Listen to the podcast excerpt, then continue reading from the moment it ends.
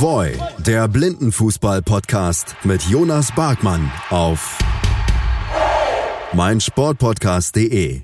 Moin Moin und herzlich willkommen zu einer neuen Folge von Voy, der Blindenfußball-Podcast hier auf meinsportpodcast.de mit mir, Jonas Barkmann. Ja, der zweite Spieltag der Blindenfußball-Bundesliga-Saison im Jahr 2019 ist mittlerweile jetzt schon zwei Wochen passé. Ähm, leider haben es mir die technischen als auch beruflichen Rahmenbedingungen nicht möglich gemacht, einen früheren Upload bzw. überhaupt eine Aufnahme ähm, vollendet zu, äh, zu Ende zu bringen oder zu vollenden. Ähm, an dieser Stelle nochmal eine große Entschuldigung. Ich hoffe dennoch, dass ich euch mit den aktuellen Informationen versorgen kann und euch auf den aktuellsten Stand der Dinge bringen kann.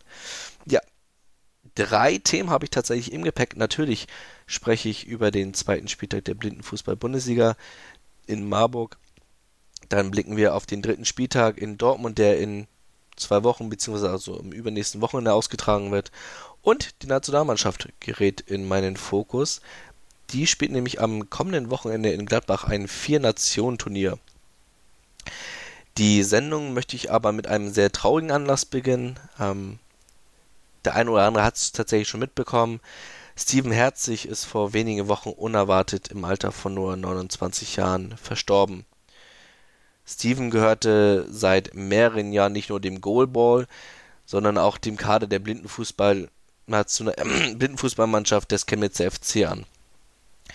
Die Chemnitzer waren ja in dieser Saison erstmals in der Bundesliga-Historie nicht im Teilnehmerfeld der oder nicht im Ligateilnehmerfeld.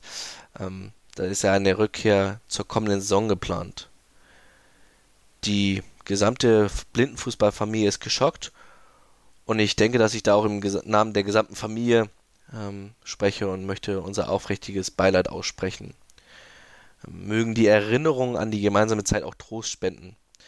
Ich hatte tatsächlich schon den Chemnitzer Beispielclub angeschrieben hinsichtlich irgendwelcher möglichen Unterstützung, sei es kleine Spenden oder sonstiges.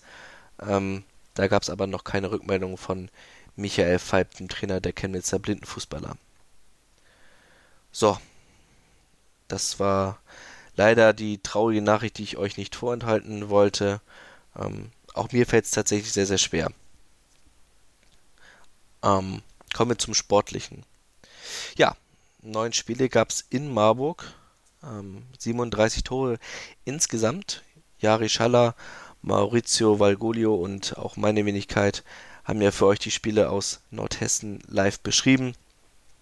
Die meisten Tore gab es im Spiel des FC St. Pauli gegen Viktoria Berlin. Zwölf an der Zahl, alle für die Kiezkicker, alle für das Team von Wolf Schmidt, die damit auch letztlich ihre Finalambition unterstrichen. Ähm, ich habe mir tatsächlich zu jedem einzelnen Team die ein oder andere, die ein oder andere Randnotiz aufgeschrieben. Zur Tabelle komme ich noch im weiteren Verlauf der Sendung. Aber bevor ich auf die einzelnen Teams eingehe, habe ich ja tatsächlich noch die Ergebnisse vergessen. Die möchte ich euch natürlich auch nicht vorenthalten. Beginnen möchte ich mit dem Revierderby. Der FC Schalke 04 unterliegt Borussia Dortmund mit 0 zu 1. Der FC St. Pauli, eben gerade angesprochen, gegen Berlin-Köln 12 zu 0. Der MTV Stuttgart gegen Blister Marburg 1 zu 1. St. Pauli gegen FC Schalke 04 4 zu 0. Und das letzte Spiel am Samstag trug der trug die SG Berlin-Köln aus gegen den MTV Stuttgart und verlor mit 0 zu 8. Am Sonntag gewann Borussia Dortmund gegen Blister Marburg in der letzten Sekunde mit 2 zu 1. Stuttgart verliert in der Finalneuauflage des vergangenen Jahres mit 0 zu 1 gegen St. Pauli. Berlin-Köln gegen Borussia Dortmund 0 zu 4 und Blister Marburg zum Abschluss dieses kompletten Spieltags gegen den FC Schalke 04 2 zu 0. So, jetzt kommen wir aber tatsächlich zu den Stichpunkten. Beginnen möchte ich mit dem amtierenden Tabellenführer, dem FC St. Pauli. Jonathan Tönsing hat es ja in der Podcast-Folge vor dem Spieltag angekündigt. Ähm, es wird auf das Energiemanagement ankommen. Nicht nur die psychische Stärke wird oder die psychische Fitness wird von Dauer sein oder von Bedeutung sein, sondern auch äh, die physische Fitness. So, und drei Spiele, 17 zu 0 Tore. Ähm, das spricht letztlich auch für sich. Sie haben ihre finalen Ambitionen eindrucksvoll unterstrichen. und dazu auch noch ein Ausrufezeichen gesetzt mit dem 4-0 gegen Schalke. Ähm, die haben sich ja vor der Saison mit Katharina Kühnlein verstärkt, galten ein Stück weit als Geheimfavorit, auch vielleicht, weil sie den MTV Stuttgart mit 2-0 zum Auftakt in Stolberg bezwungen haben, oder bezwungen hatten.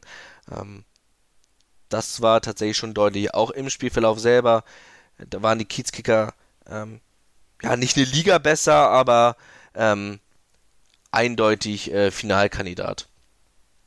Und äh, im Spiel gegen Stuttgart Jonathan Tönsing mit dem Lucky Punch äh, war in meinen Augen auch tatsächlich auch ja der Spieler des Spieltags. Ähm, nach fast einjähriger Bundesliga-Pause wieder zurück auf der Bühne und eindrucksvoll. Ich glaube, mit, jetzt mit sieben oder acht Treffern. Leider hat das Spielerfassungssystem an diesem Wochenende in Marburg äh, uns einen Strich durch die Rechnung gemacht, sind immer noch nicht alle Spiele eingetragen. Ich hoffe, dass die Schiedsrichter das an dieser Stelle noch tun. Ähm, auch im Hinblick auf den Spieltag in Dortmund macht es uns auch ein bisschen einfacher. Ja, wie gesagt, Spieler des Spieltags nach einem Jahr Pause wieder dabei und äh, ich glaube fünf oder sechs Mal sogar gegen Berlin getroffen oder beziehungsweise gegen Köln-Berlin. Das heißt, mir verziehen bei diesem Zungenbrecher vielleicht auch mal die Stadt Köln zu vergessen. Ähm, und ebnete somit auch den Weg, dass die Kiezkicker mit einem 5-Punkte-Vorsprung auf Platz 3 zum Vereinsspieltag nach Dortmund reisen. Ja, und Dortmund ist ein gutes Stichwort. Über die spreche ich nämlich jetzt. Ja, für uns war es ein Spieltag der Überraschung. Und ich glaube, wenn man einen Tag vor dem Spieltag in Marburg ähm, gefragt hätte, ja, wen seht ihr auf Rang 2, dann äh, wäre sicherlich nicht unbedingt der BVB gefallen. Aber sie haben uns eines Besseren belehrt, auch weil sie mit Sergei Mansos und Andrei Tichonov zwei russische Nationalspieler plötzlich in ihren Reihen hatten. Also da war tatsächlich jeder äh, vor zwei Wochen überrascht, woher die sie plötzlich aus dem Ärmel gezückt hatten. Ich hatte mit Hassan Charlikhalb, der ja nicht nur Spieler ist, sondern auch ähm, im organisatorischen Bereich der Blindenfußball der Dortmunder zuständig ist, gesprochen. Er sprach von zwei Hammers, also Transferhammer, pardon, ähm, es, der Kontakt entstand bei den Länderspielwochen der russischen Nationalmannschaft in Dortmund. So hat man sich ein bisschen beschnuppert. Und ja, 2-1 gegen Marburg gewonnen. Das ist wohl das Spiel, was äh, am meisten hängen blieb. Also jedenfalls aus Spielbeschreiber-Sicht. Ähm, aus, aus Dortmunder Sicht wird natürlich auch das 1-0 gegen Schalke 04 nicht unbeachtet gelassen werden. Aber das 2-1 war symptomatisch tatsächlich, denn äh, Maurizio und ich hatten das Spiel beschrieben und äh, 60 Sekunden vor Schluss stand es tatsächlich noch 0-1 aus Dortmunder Sicht und Andi Tichonov zog von rechts rein, wurde gefoult und ich hatte die Teamfoul-Regel in dem Moment angesprochen, denn es war das fünfte Teamfoul und beim sechsten war es ja so, dass es ein Double-Penalty geben würde und ich hatte es tatsächlich noch nicht mal ausgesprochen. Der Ball war freigegeben. Tironov wurde nochmal gefoult. Double Penalty 1-1. So, und als alle letztlich mit dem Remis rechneten, Tironov zog von links ins Zentrum ein, Distanzschuss. Ja, September bekommt da, glaube ich, nicht die Beine zusammen, ging, glaube ich, durch die Beine. Ist natürlich auch letztlich ein bisschen glücklich. Äh, 2-1 am Ende für die Dortmunder ähm, gegen, ja, final, ebenfalls final ambitionierte Marburger. Also ich bin gespannt, auch im Hinblick auf den Spieltag in Marburg, wie sich das jetzt weiterentwickeln wird. Ja, und die Marburger Punkte aus Beute, hm, grundsätzlich vielleicht okay, insbesondere aber mit dem Spielverlauf in Dortmund natürlich, oder gegen Dortmund, pardon, natürlich sehr, sehr bitter. Ähm, und vor allen Dingen auch, ähm, weil man in den letzten Minuten gegen Stuttgart, als man das 1-1 geholt hatte, dominiert hatte, hätte man sogar mit etwas Glück noch äh, von Niklas Schubert, der ja das 1-1 erzählte, noch das 2-1 markieren können. Vielleicht sogar müssen, weil er tatsächlich sehr frei vom Tor stand. Ähm, da hatte Mulle Russom sich verschätzt, auch wie auch schon beim 1-1. Und dann vergab Schubert. Ja, und dann äh, Sieg gegen Schalke. Da werde ich gleich nochmal drauf eingehen. Ähm, kommen wir aber erstmal zum MTV Stuttgart. Pflichtaufgabe erfüllt gegen Köln, Berlin, ähm, gegen St. Pauli knapp unterlegen und dann ja, gegen Marburg den Sieg hergeben. Rein von der Statistik her, eben aufgrund der langen Führung. Alexander Fangmann hatte äh, in der siebten oder achten Minute seine Mann in Führung gebracht und äh, bis zur 38. oder 39. Minute äh, führte dann letzten, führten auch die Schwaben.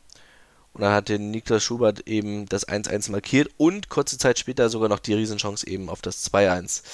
Ja, Rückschlag also für den MTV Stuttgart, die jetzt mit einem 5-Punkte-Rückstand äh, auf Platz 2 nach Dortmund reisen. Ja, dann kommen wir tatsächlich schon zum FC Schalke 04.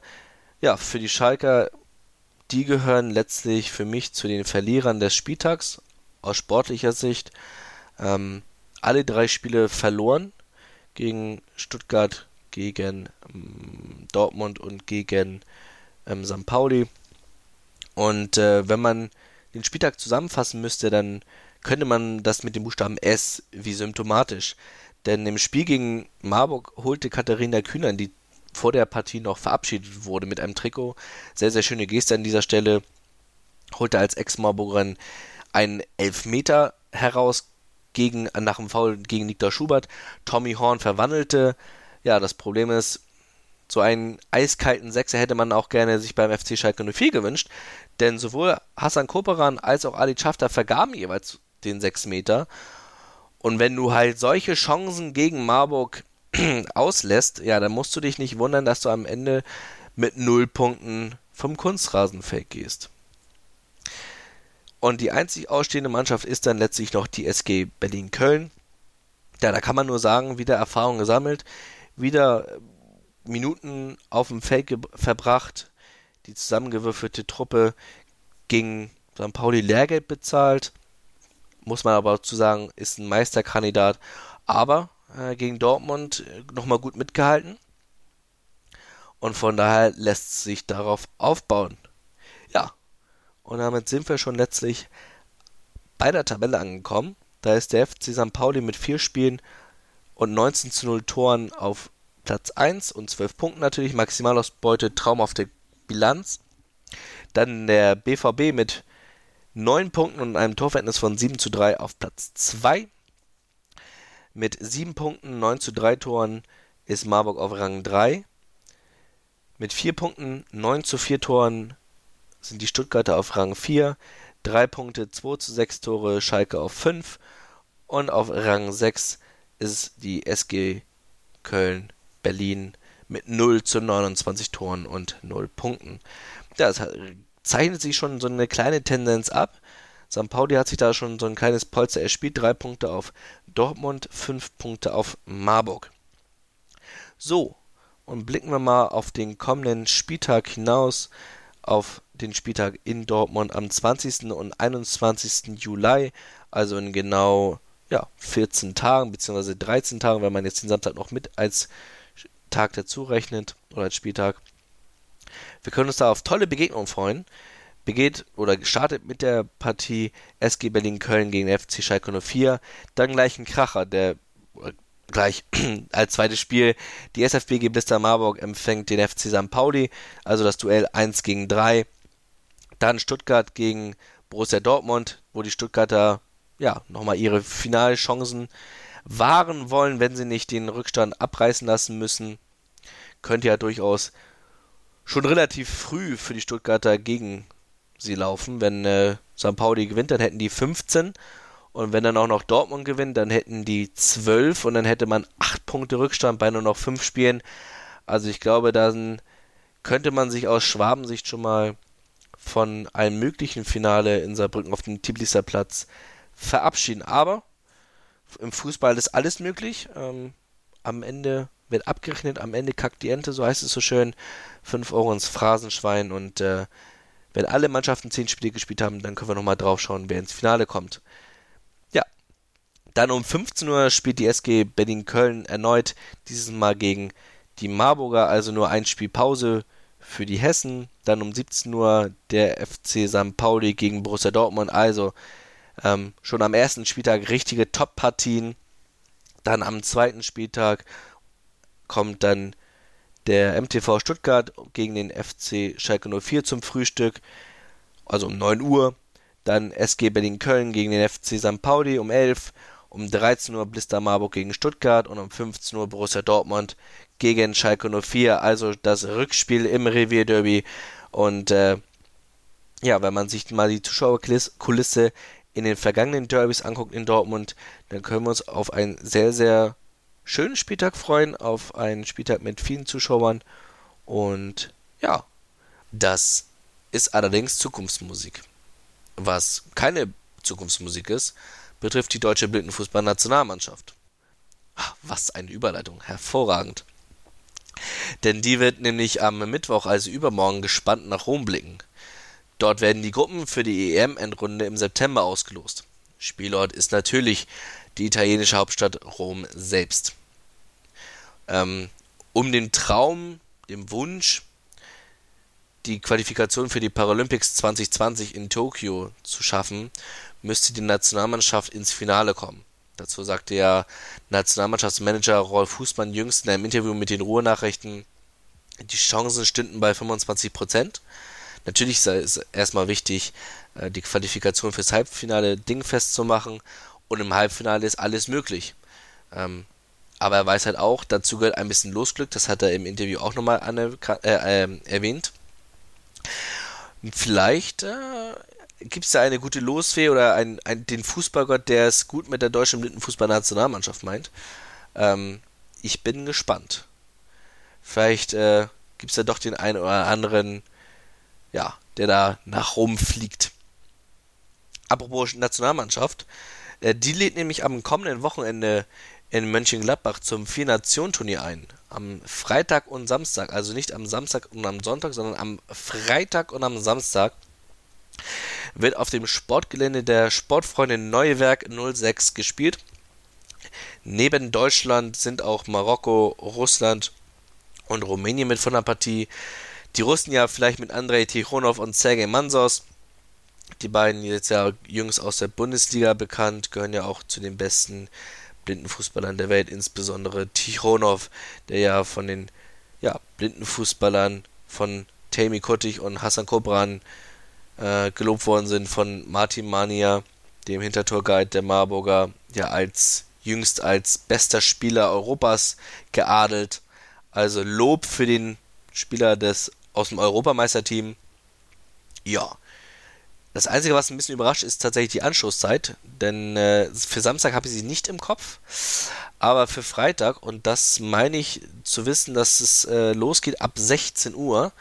Wer also nur einen halben Tag zu arbeiten hat oder aber sich irgendwie im Auto befindet, entweder zum Sportplatz nach Neuwerk oder beziehungsweise im Gladbacher Stadtteil Neuwerk ähm, oder aber ja 400 Kilometer entfernt sonst wo ist, der ist recht herzlich natürlich eingeladen, den Livestream zu lauschen auf blindenfußball.net. Florian Alb und meine Wenigkeit werden euch die offenbar, äh, hoffentlich leckeren packenden äh, Spiele kommentieren mit allen Emotionen, die dazu dann natürlich dazugehören. Ähm, ja, und hoffen auf ein gutes deutsches Abschneiden und natürlich wichtige Erkenntnisse im Hinblick auf die EM für das Team von Peter Gößmann. Ja, das war ein wunderbares Schlusswort. Ähm, ich hoffe, ich konnte euch so auf den aktuellsten Stand der Dinge bringen. Ähm, den ein oder anderen Hörer, Hörer werde ich ja letztlich beim Spieltag in Dortmund sehen, den einen oder anderen vielleicht schon vorher in äh, Gladbach. Ja, das soll es an dieser Stelle gewesen sein. Macht's gut, bleibt flauschig, bis dahin. Ciao, ciao. Schatz, ich bin neu verliebt. Was? Da drüben. Das ist er. Aber das ist ein Auto. Ja, eben. Mit ihm habe ich alles richtig gemacht. Wunschauto einfach kaufen, verkaufen oder leasen. Bei Autoscout24. Alles richtig gemacht. Vernimmt sich, was man will. Dann wilde Gerüchte entstanden. Fast nichts davon stimmt. Tatort Sport. Wenn Sporthelden zu Tätern oder Opfern werden, ermittelt Malte Asmus auf meinsportpodcast.de. Folge dem True Crime Podcast, denn manchmal ist Sport tatsächlich Mord. Nicht nur für Sportfans. Voy, der Blindenfußball-Podcast mit Jonas Barkmann auf mein Die komplette Welt des Sports. Wann und wo du willst. Sportplatz mit Malta Asmus und Andreas Thies. Täglich neue Podcasts aus der Welt des Sports. Von Airhockey bis Zehnkampf. Berichterstattungen, Interviews und Fakten. Sportplatz auf meinsportpodcast.de. Schatz, ich bin neu verliebt. Was? Drüben. Das ist er. Aber das ist ein Auto. Ja, eben. Mit ihm habe ich alles richtig gemacht. Wunschauto einfach kaufen, verkaufen oder leasen. Bei Autoscout24. Alles richtig gemacht.